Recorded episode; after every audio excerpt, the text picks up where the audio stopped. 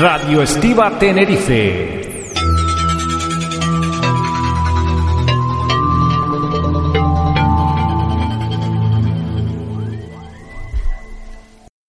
Los estibadores seguirán adelante con la huelga convocada contra el segundo decreto del Gobierno para modificar el sector de la estiva que se vota este jueves en el Congreso. La primera jornada de paro está prevista para el 24 de mayo y en total serán ocho jornadas entre mayo y junio. Los estibadores creen que este decreto no cumple con lo que prometió el ministro de Fomento, que era garantizar el empleo de los 6.000 trabajadores. El colectivo se reunirá con los diferentes grupos parlamentarios para que voten en contra del decreto el próximo jueves, pero advierten que si se aprueba habrá más días de huelga. Para hablar eh, de este asunto tenemos al portavoz de la Coordinadora Estatal de Trabajadores del Mar, Antolín Goya. Muy buenos días. Hola, ¿qué tal? Muy buenos días. Esta vez parece que puede salir adelante el decreto. ¿Puede que cuente con los apoyos necesarios para que se apruebe? Bueno, estamos todavía en la fase de poder saber exactamente qué grupos van a apoyar o qué, no, qué grupos no van a apoyar el, el, Real Decreto Ley. Parece que el Partido Democrático de Cataluña, la antigua Convergencia, ha establecido una especie de negociación con el Gobierno para pactar la abstención en la votación. Si eso fuese así y además tuvieran el apoyo de PNV y, y de Ciudadanos, eh, el decreto podría salir adelante. Ciudadanos ha transmitido este fin de semana que no tiene seguridad, o sea que no han contado con ellos y que, en principio no hay un acuerdo, y lo que haremos será explorar durante esta semana, eh, no solo con Ciudadanos y, y, y, con el PDCAT, sino con el resto de grupos parlamentarios para saber exactamente con qué apoyos cuenta. Lo que sí sabemos seguro es que durante estos dos meses de paro que ha habido desde la anterior votación a hoy, no ha habido ni una sola mesa de negociación entre el Gobierno con las empresas y los trabajadores. Este es el jueves entonces la votación, o sea, mmm, contrarreloj.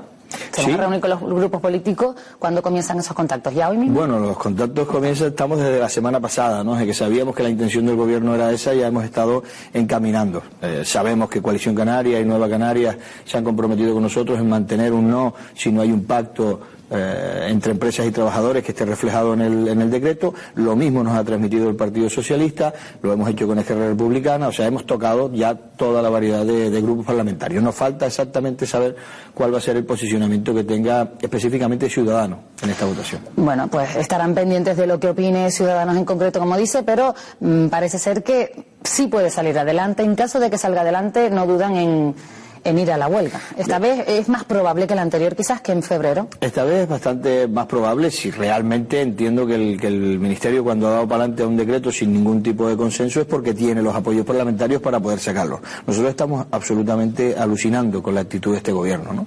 Por la cantidad de mentiras que ha eh, manifestado durante todo este periodo, incluso por el, por el objeto final, por el decreto que ha presentado, ¿no? Piensa que llevamos eh, cuatro meses oyendo decir que la multa es inminente, la multa es inminente. Cuatro meses en el que hubiese sido tiempo más que suficiente para sentarse, negociar y arreglar el problema.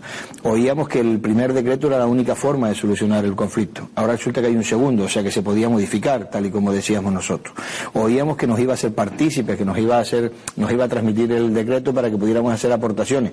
Nos enteramos en la rueda de prensa posterior al Consejo de Ministros y recibimos el Real Decreto Ley ese mismo viernes por la tarde.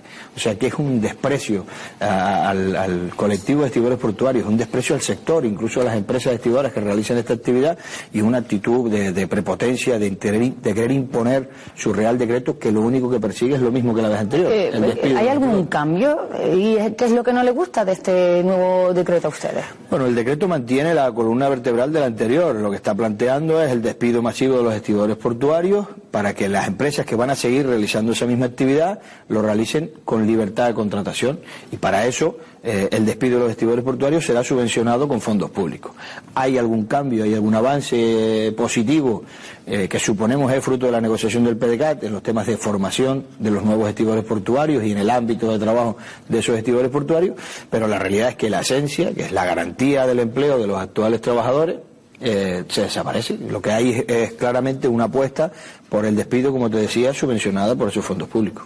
Y tal y como ve la actitud del ministro eh, Íñigo de la Serna, ministro de Fomento del Gobierno, ¿cree que puede haber algún acercamiento? ¿Ustedes van a llamarlos a ellos, además de los grupos políticos, van a llamar al Gobierno y decirle, vamos a sentarnos? Nosotros hemos estado en disposición de hacerlo desde el primer momento. El día de la votación del anterior eh, decreto ley, en saliendo allí delante del Congreso, la primera oferta que hubo a la negociación y al diálogo fue la mía. Le dije, mire, estamos en disposición esta tarde mismo de sentarnos y buscar eh, una solución. Hemos estado dos meses oyendo que la multa es inminente, dos meses para que el gobierno presente otro proyecto de ley sin ningún tipo de consenso, sin ningún tipo de negociación y que al final lo que viene a hacer es contradecir sus propias palabras. Él mantiene que hay una garantía del empleo, pero es que al final el decreto, esta su exposición de motivos, lo que viene a justificar es el despido de los activadores portuarios y la contratación de trabajadores en régimen de empresas de trabajo temporal para realizar la actividad que nosotros venimos realizando. Eh, el ministro ya ha dicho que, que los desvíos de tráfico marítimo a otros puertos durante la huelga a lo mejor pueden convertirse hasta en definitivos.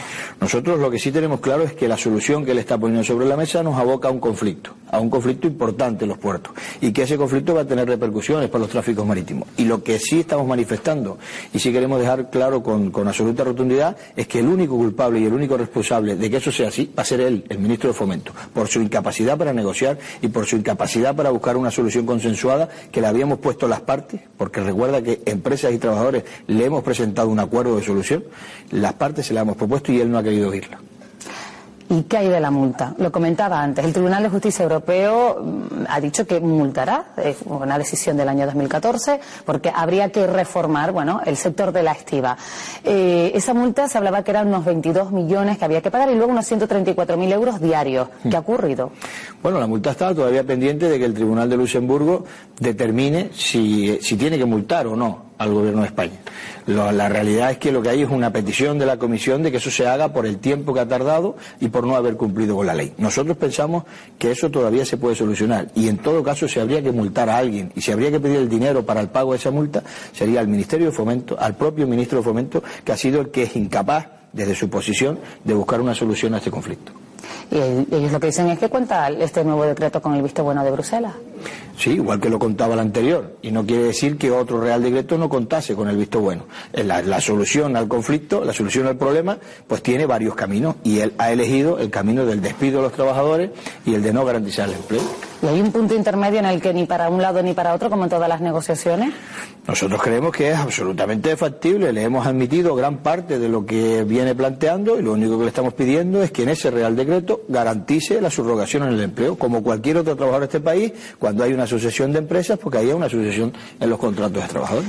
Si se ven abocados bueno, a, a la huelga, si ustedes deciden ir a la huelga, a partir del 24 de mayo, en ciertas jornadas, ¿cómo serían las jornadas de huelga? Bueno, la convocatoria de la huelga es exactamente igual a la que hicimos la vez anterior. Estamos teniendo ahí el, objetivo del preaviso es precisamente buscar una solución, no crear un conflicto mayor. El objetivo del preaviso es transmitir no solo a la ciudadanía, sino al resto de grupos parlamentarios que aquí hay un problema, que, hay que eh, convencer a este gobierno de que no está en una mayoría absoluta y que no puede estar en una posición dictatorial. Si llegáramos a la aplicación del preaviso, el preaviso es lo suficientemente controlado para poder garantizar 12 horas de trabajo efectivas al día, con lo que pudiéramos garantizar no solo los servicios mínimos necesarios, sino además bastante más mercancía de la que el propio servicio mínimo nos pudiera requerir. Serían días puntuales. Eh, lunes, miércoles y viernes. Empezaremos el día 24, que es un miércoles, sería miércoles, viernes y luego lunes, miércoles y viernes con horas alternas en cada uno de esos días. Ya se lo he preguntado, pero se lo vuelvo a preguntar. Las consecuencias para aquí, para Canarias, dependiendo del 80%, creo que de lo que consumimos llega del exterior. Y ustedes son un sector importantísimo para nosotros, para el abastecimiento de las islas. Nosotros seguimos manteniendo el mismo criterio que hemos mantenido en ocasiones anteriores. Si llegásemos a esa situación de tener que ejercitar el preaviso de huelga,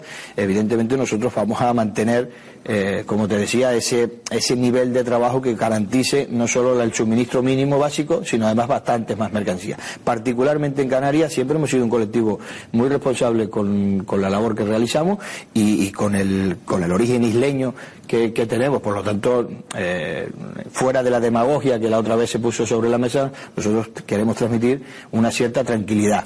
Eh, problemas va a haber, problemas va a haber y, de esos problemas responsabilizamos absolutamente al Ministerio de Fomento. Eh, Antolín Goya, con nosotros se encuentra ya Carlos Centurión de nuevo, porque una de las preguntas que lanzábamos nosotros a través de las redes sociales a todos los telespectadores era precisamente sobre el conflicto de la estiva.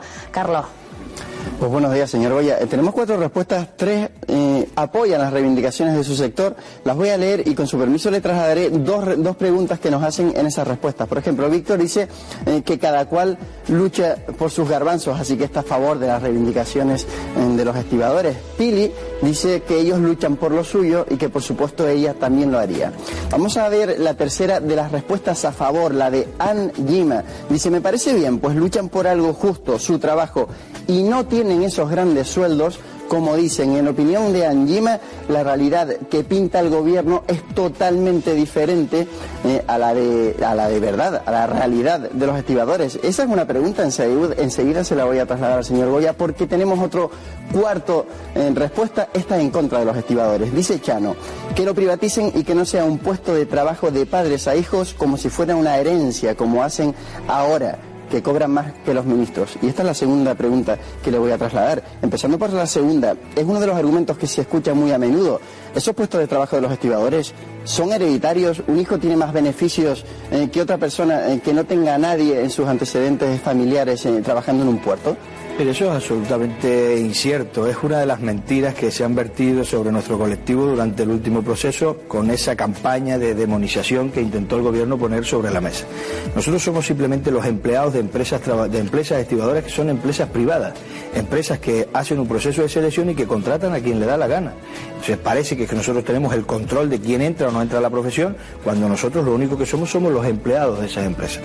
Y eh, desde esa campaña de ganan mucho dinero, son un monopolio, esto es una mafia y es una tarea que va de padres a hijos, a la realidad de los puertos, no hay ni punto de comparación. Eso lo puedo desmentir eh, categóricamente. Bueno, pues me ha respondido las dos preguntas. Voy a insistir en la segunda. Nos decían eh, los grandes sueldos. Esas cifras que ha dado el gobierno en ocasiones eh, me confirma que no está de acuerdo con las cifras que da el gobierno. No son las mismas, en su opinión. No solo no estamos de acuerdo, sino además se hace un uso de, los convenios colectivos y de las condiciones laborales de un, de un equipo de trabajadores con el único objetivo de que el resto de la ciudadanía entienda que eso está mal. Yo creo que, eh, primero, no es cierto pero aunque lo fuese, aunque lo fuese, lo que deberíamos pensar los trabajadores de este país es que nuestra opción debería estar a ir a mejor, no a ir a peor. No puede ser un consuelo para un trabajador el que otro esté igual de mal o peor que yo. la lucha obrera, el que podemos estar donde estamos en estos momentos, la garantía del bienestar social, que nuestros hijos y nuestras familias estén bien, es precisamente luchar para mejorar, no ser complacientes y aceptar esas políticas en las que todo el mundo tenemos que estar mal acorde a lo que diga el gobierno. Pues señor Goya, muchas gracias por responder nuestras preguntas y la de los internautas. Bien, muchísimas gracias. Pues muchas gracias, Antolín ya como siempre, por, por atendernos. Eh, me da a mí que voy a tener que volver a hablar con usted en los próximos días. A ver si al final pues llegan a un acuerdo, convencen a ciudadanos y si no, bueno, pues ya nos irá contando lo que está sucediendo. Mucha suerte. Muchísimas gracias a ustedes por darnos la oportunidad de explicar. Radio Estiva Tenerife